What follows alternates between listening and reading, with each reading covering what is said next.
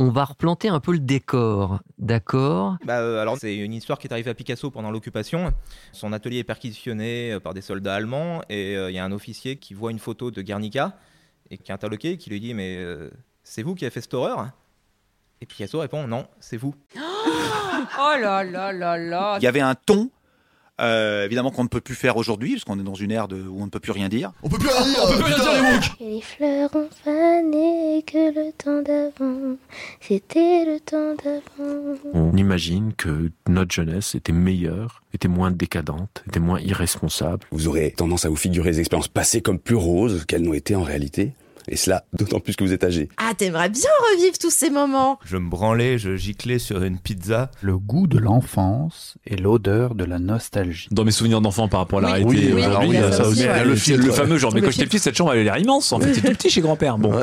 C'était cool, cette période insouciante Comme tous les enfants, j'avais aucune envie d'aller à l'école. Je préférais rester jouer au Lego dans, mon, dans ma chambre. La figurine Lego a maintenant 50 ans. Je veux pas jouer mon petit Marcel ou mon grand Proust, mais ça me, ça me parle énormément. Même avec ma grand-mère, je me souviens, je regardais Les Feux de l'amour avec elle. Je regardais toutes les séries un peu euh, des vieux. euh. Alors, est-ce que c'était mieux avant Je pense que c'est justement la question du jour, c'est le rapport au passé, le rapport à l'avenir.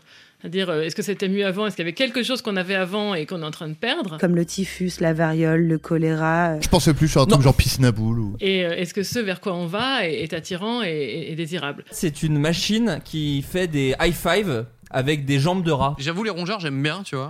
Donc ça, moi, je- j'adore le futur. Et c'est pour moi le- le- la temporalité où on peut encore agir. C'est c'est l'endroit où politiquement, on peut encore faire quelque chose, changer le cours du monde et l'infléchir. Il y a une phrase de Jung qui dit euh, Toutes les choses dont on ne prend pas conscience, euh, elles reviendront nous hanter sous la forme du destin. On appellera ça le destin. C'est une façon aussi de penser le présent, parce que les générations actuelles sont face à un futur un peu anxiogène. Et je pense que c'est une façon de les aider à penser le futur que de les nourrir du passé. Qu'est-ce qu'il ne faut pas oublier De quoi faut-il impérativement se souvenir aujourd'hui Il y a, c'est le geste. c'est- Il y a la roulette de Zidane et la main sur l'oreille de Pascal Brunner pour moi. C'est les deux gestes euh, incontournables. c'est un peu mon, mon truc des Lego où je moi je passe je joue pas avec mais je construis je déconstruis je euh, je remets dans un autre sens euh. L'histoire de Picasso, c'est l'histoire d'un homme à qui on a tout laissé faire, précisément parce qu'il avait ce statut de génie. C'est tout un débat. hein. Est-ce qu'on différencie le, vous voyez, l'homme du génie, mais je- du, du talent, enfin de l'œuvre Bah, Je pense qu'il faut le faire parce que sinon ça devient très compliqué. hein. On va, il y en a beaucoup qui vont passer, qu'on va mettre à la poubelle. Tu peux le faire avec un lombricomposteur, une poubelle naturelle qui fonctionne avec des, des lombrics, des vers de terre, quoi.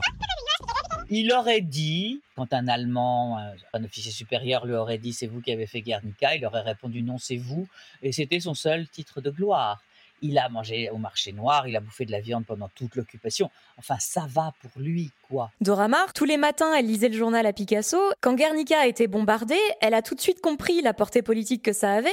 Et c'est elle qui a dit à Picasso d'en faire le sujet de son tableau. et on en a fait un héros de la résistance Mais ça passe. Et tu te la racontes dans les dîners à faire genre que tu t'y connais en politique parce que t'as lu trois articles dans 20 minutes. Fichtre Tu vois, tu connais la, phrase euh, un, con qui marche va plus loin qu'un intellectuel assis. Moi, les boîtes de Lego où il n'y avait pas de modèle tout fait, je savais pas trop quoi faire avec. Cliché.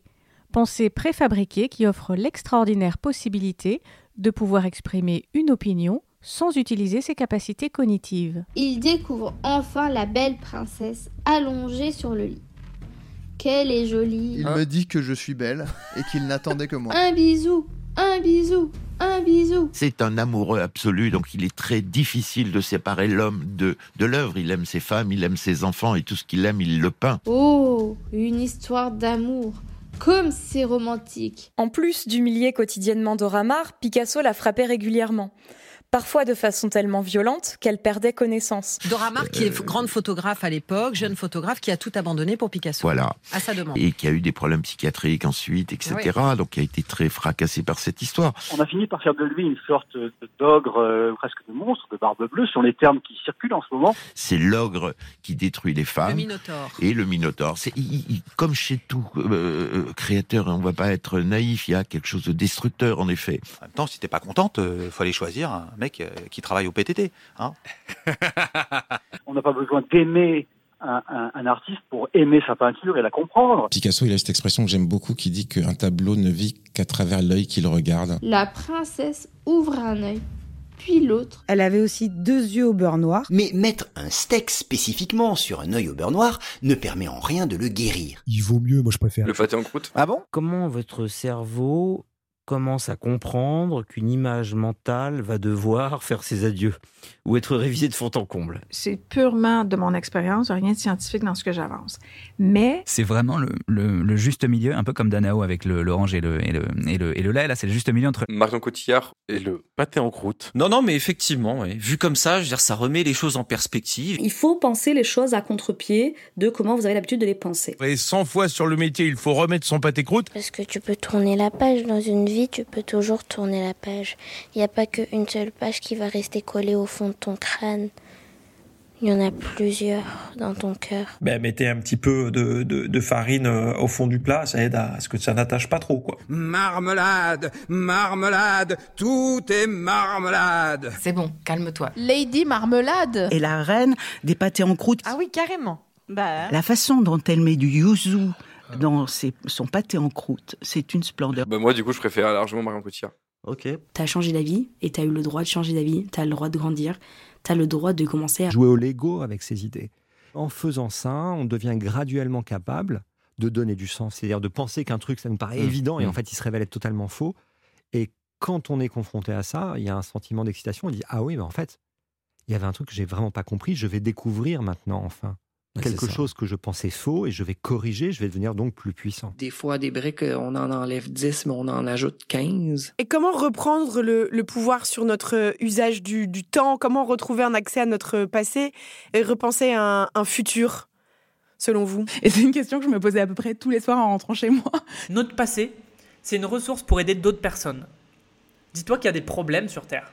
Et que si tu as la solution pour résoudre ces problèmes, ou au moins un de ces problèmes, et que tu la partages pas, bah t'es un égoïste. Alors j'ai un petit conseil pour ceux qui veulent faire de la luge qui n'ont pas de luge, euh, vous prenez des sacs poubelles. Bah, merci infiniment, vraiment, c'est gentil. Est-ce que t'es optimiste À chaud ou quand le pâté a refroidi Plus les personnes sont situées à l'extrême droite, plus elles vont avoir tendance à avoir un- un sentiment pessimiste. Le passé est déjà passé, on peut plus rien y faire, on peut juste euh, l'accepter.